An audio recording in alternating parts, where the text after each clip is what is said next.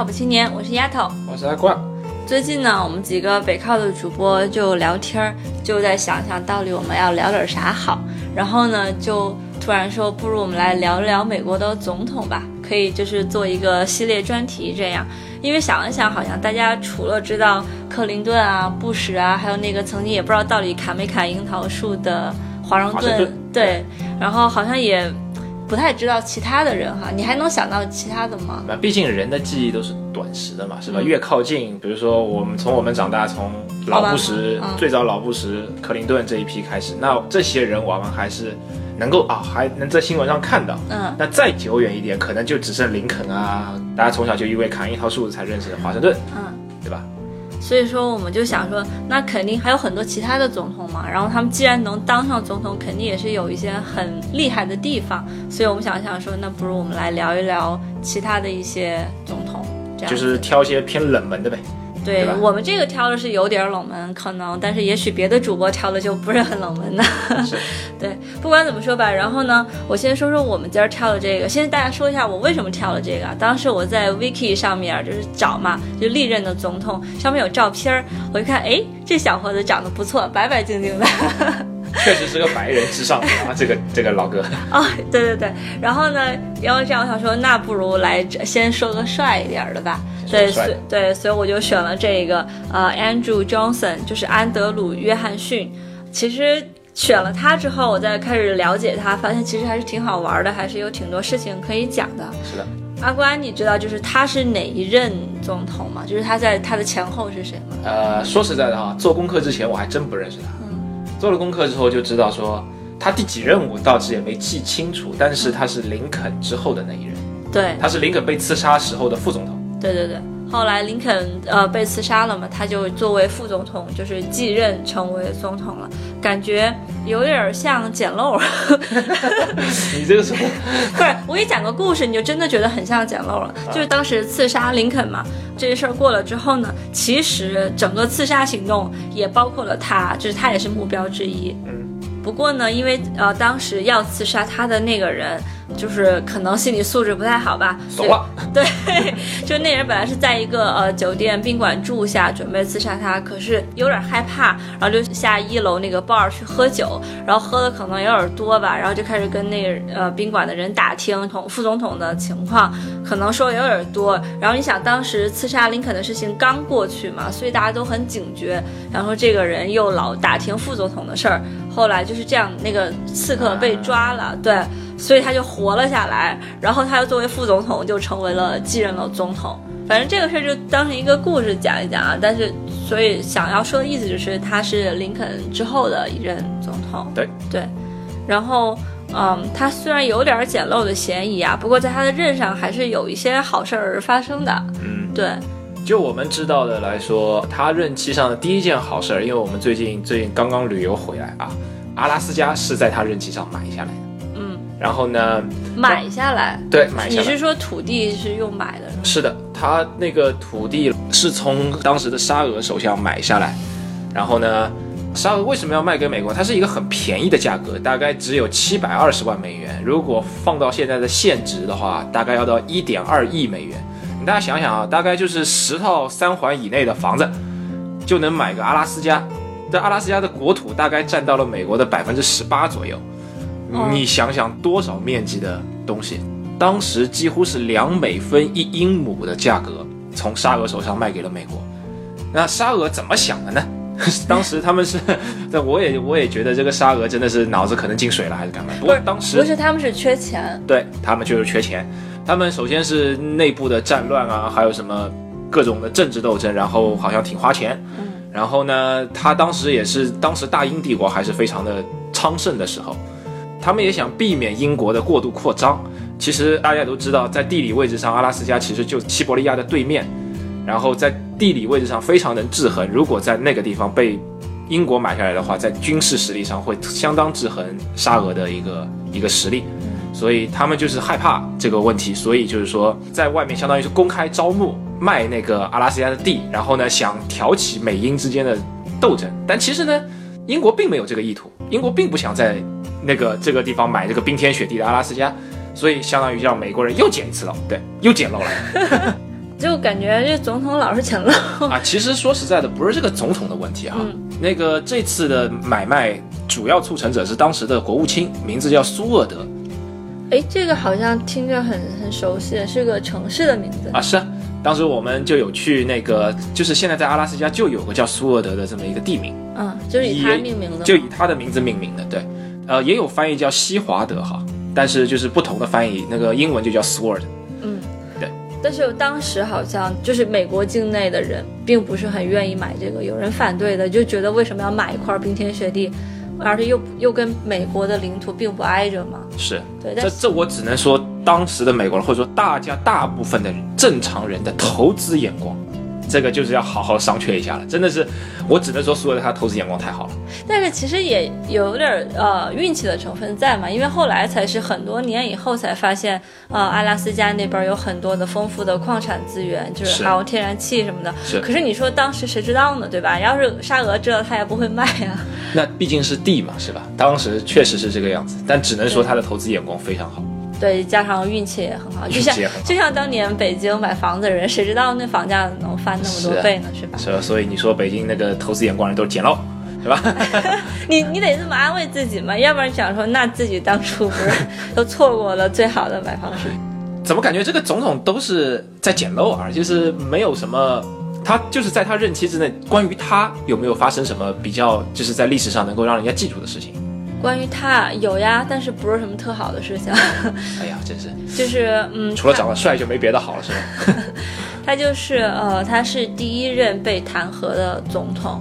其实历史上也就两位，啊、第二位是谁？第二位大家很熟啦，就是克林顿，而且还被啊弹劾成功了。对，哎，那所以说这第一位没有被弹劾成功。对对对，他并没有被弹劾成功。哦，顺便就是强调一下，那个克林顿被弹劾成功，他虽然被指控了很多罪名，包括那个性侵的那个事儿，但他被弹劾成功并不是因为性侵，性侵的那一项罪名并没有通过，那项指控没有通过，他被通过的是是那个妨碍司法公正。对，然后再说回这个我们的今天的主角安德鲁，他当时被弹劾是因为他是民主党派嘛，然后他的很多意见都跟那个共和党不一样，而且跟一些激进派也很不一样。然后，嗯，他们国会就觉得这总统不行啊，跟自己意见不一样，得把他赶下台，然后就弹劾他。我个人不太理解“弹劾”这个词到底是什么意思，就是怎么样为弹劾？就是说我我说你这总统不好吗？我想骂你吗？还是说我想把你赶下台？对，就是想办法赶下他，其实有点像起诉。跟起诉很像，对，其实就是我要告你，我认为你有这些这些这些罪名。对对对，你犯法了。对那犯的是什么呢？就是其实被弹劾，他所指控的罪名的范围非常窄，他就是要很严重的罪名，一般是叛国、受贿或其他针对国家的犯罪行为才能够被弹劾。所以说你，你从来不会听到说啊，我要去弹劾个谁谁谁，对吧？一般被弹劾都是呃总统啊、副总统啊，特别高级的那种我。们在看新闻的时候，都会在西方的各种就是资本主义国家才会听用到这个词。对对对，然后呢，它的大概的流程就是说，因为大家知道美国的那个国会分为众议院和参议院，对，然后所以就是先由众议院他认为这个人他有罪，并且指控他的罪名，然后众议院自己要一个投票，要大多数要同意说。这个人有罪，来同意我要去起诉他，相当于就是要去弹劾他。这一步完成之后，就说如果他通过的话，就说这个人被弹劾。然后呢，就像他被起诉了嘛，那总得有个法官来审判这个案子嘛。如果被弹劾的这个人是总统，那么就是首席大法官是这个法官；如果被弹劾的这个人不是总统，那么就是副总统来作为法官。法官，对，但如果被弹劾的是副总统本人，就是这个人的话，那肯定得换一个人，对吧？可能又换大法官了。对，那可能就换成大法官了嘛，因为你总不能自己又是被告，自己又是法官嘛，那自己给自己判无罪不得了吗？对呀、对呀、对，然后判那大家可能在美国生活过的小伙伴也知道，会有一个陪审团，对，然后他的法律是陪审制。对，然后在弹劾案中的陪审团就是参议院，所以弹劾是受到两院牵制的，就是两院都会参与的过程，不是说只有一个院就能决定的一件事儿。是对，然后在那个陪审团之后，必须要呃三分之二的人投票通过，这个人才可以被弹劾成功。对，然后当时那个安主他是就差一票，当时有五十四个人，就是参议院里面必须要三十六，对吧？三十六个人要通过，但是当时投票是三十五个人通过了，所以他以一票之惊险。过关。对对对，那他到底犯的是什么罪呢？就是他到底是叛国呢，还是还是还是受受贿贿呢？对，其实这个是很有意思的一点，就是他当时。其实最主要的原因就是因为他跟那些呃其他党派的人意见不合嘛，他们想把他赶下台。指控的罪名呢，大部分就是有关于像他当时撤销了一个战争部长的那个人的职位，然后共和党说你必须要通过国会的同意，然后你才能撤销这个人的职位。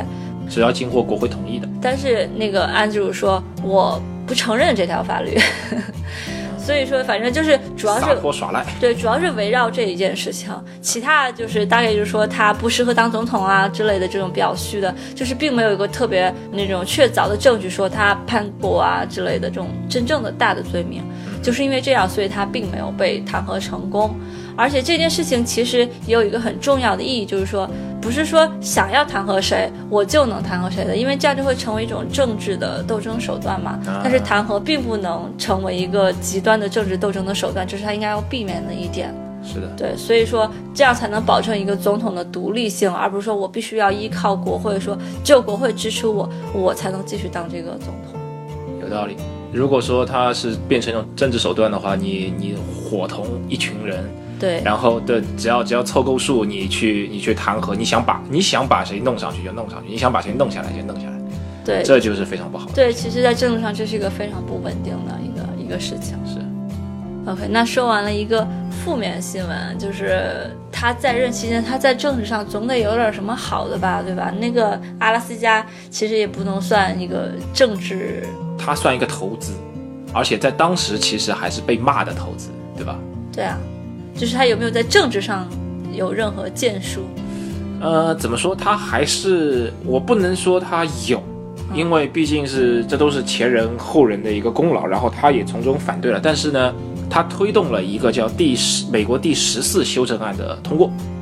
啊，那大家一提到修正案，就第一个想到是美国第二修正案，就可以合法持枪，持枪的那个。对，然后自自我保护的那那一条。但是呢哎，，说到这儿打个广告，我们曾经也录过一期，就是到底应不应该禁枪，对，大家可以去看一下我们的网户搜一下节目对对但是说到呃修正案的话，它第十三、十四、十五，在美国历史上是具有非非常重要的地位，嗯就是因为它给予了人平等，就各种人种，包括当时的黑奴，包括女性一些就是非常平等的权利。当时为什么会提出这个？提了十三、十四、十五条吗？对，呃，刚才提到十三、十四、十五条，中间第十三条可能更有名一点，因为在安德鲁·约翰逊前一任的林肯，大家都知道，他是因为废除农奴制，所以被大家所认识，然后刻在美元上，对不对？然后当时十三条，他就是给予了，就是要求，就是说，不仅是要废除农奴制，你还是要给黑奴足够的自由，嗯，给他相当于你有机会上诉和申诉，也有机会作证，然后呢，也有机会跟白人享受同等的待遇。嗯，但是呢，其中还有一条不是特别好，就是黑奴还是没有投票制，他还是不是选民，他没有投票制，但是政治权利。他没有政治权利。但是问题是，当你黑奴跟正常人有同等利益的时候，那么相当于你的就是选区每个州里合法的人数急剧上升。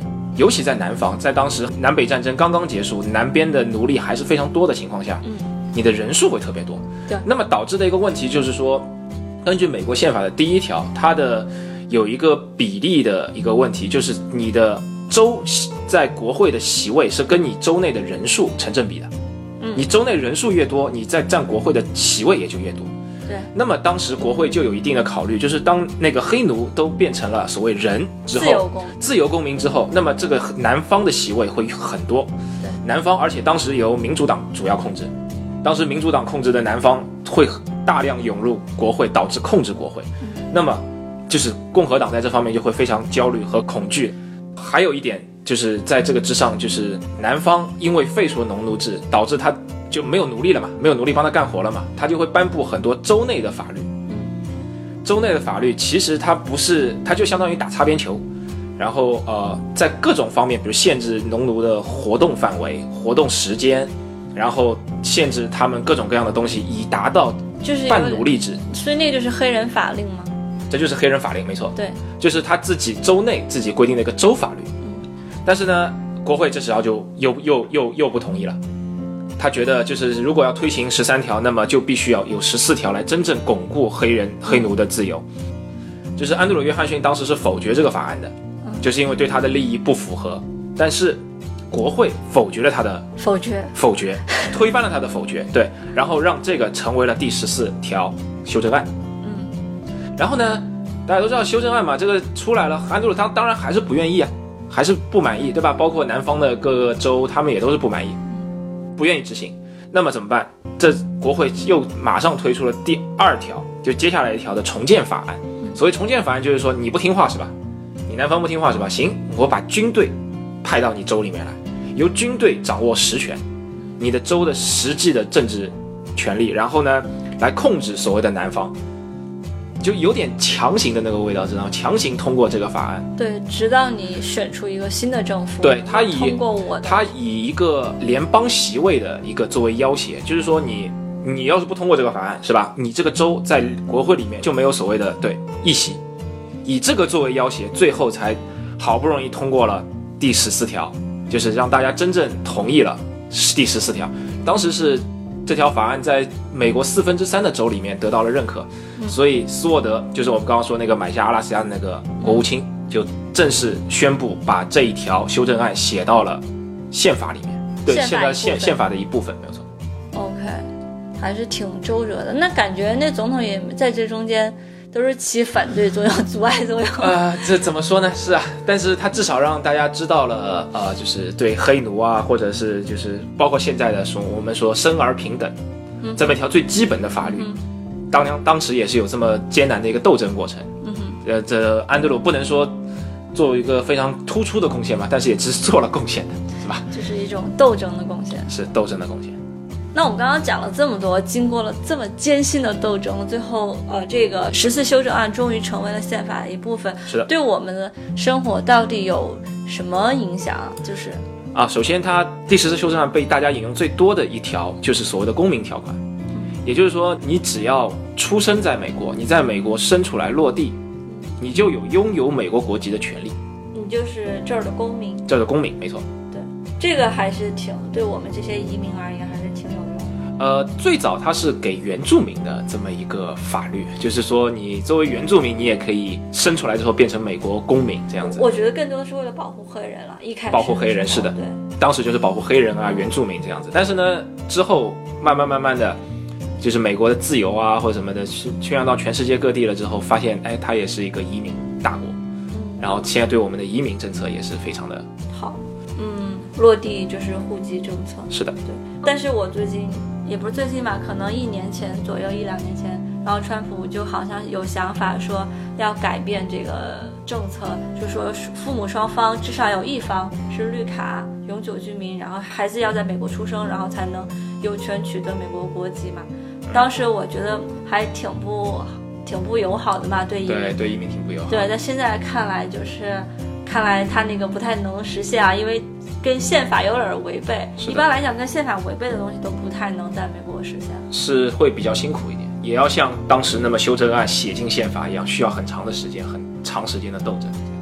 那我那我还比较安心。是的，不过当时应该主要是为了保护黑人吧，对，主要还是保护黑人和原住民，美国的他可能没有想印第安人，他们可能没有想过很多年以后会有很多那个，有很多的妈妈们，对吧？大着肚子就来美国旅游，因为当时其实可能就有想到说会有人因为旅游过来生孩子的问题，当时没有想到会现在这么多这么严重，对，变成一个类似产业的东西。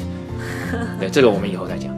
那这个是对我们就是息息相关的一条嘛。是的，非常非常息息相关的一条。对，还有一个其他的，好像那个同性恋婚姻合法化也跟这个有关。是的，是的，公民条款里面也有一条，就是说，啊、就是据我所知，他这个条款在之后的同性婚姻的法律的制定，包括就是在美国堕胎是不合法的这些事情，他都给那个这些案例提供了法律依据。嗯我觉得这是也是对现在的美国一些自由化也是做出了非常大的贡献。然后其他的呢？其他的其他它还有几条，我觉得非常重要的一点就是特权和豁免权的条款。嗯就是简单来说，就是大家生而平等。嗯你不是因为你是马云，你是谁，你是特朗普，你就比我或者丫头会来的就是高级高级。对你没有资格在法律上有任何的特权或者豁免。嗯然后还有一条非常重要的是正当程序条款。这个词儿经常听到，好像在美对国。